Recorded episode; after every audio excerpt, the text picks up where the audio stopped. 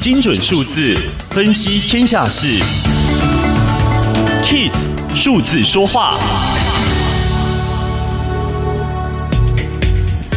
新冠疫情危机之下，有些企业深陷危急存亡，有些企业成为赢家。天下创新学院与 IMD 合作的跨国企业数位转型大调查发现，与领导团队中的数位专才的比例有很大的关系。当核心营运团队中具备数位营运能力者的比例越高，在面对冲击的时候，预期营收反而会有正面效益。为了厘清企业究竟需要引进多少比例的数位专才才能够推动转型，调查团队询问了企业决策者核心经营团队里有多少比例的人才具备数位经营营运经验。专家表示，当数位专才占管理团队总人数的四分之一以上时，比较能说服董事会重视数据的价值，而不再依照个人意见与经验做出决策。这个现象已经是一种全球趋势，提高企业数位专才的比例。是当务之急。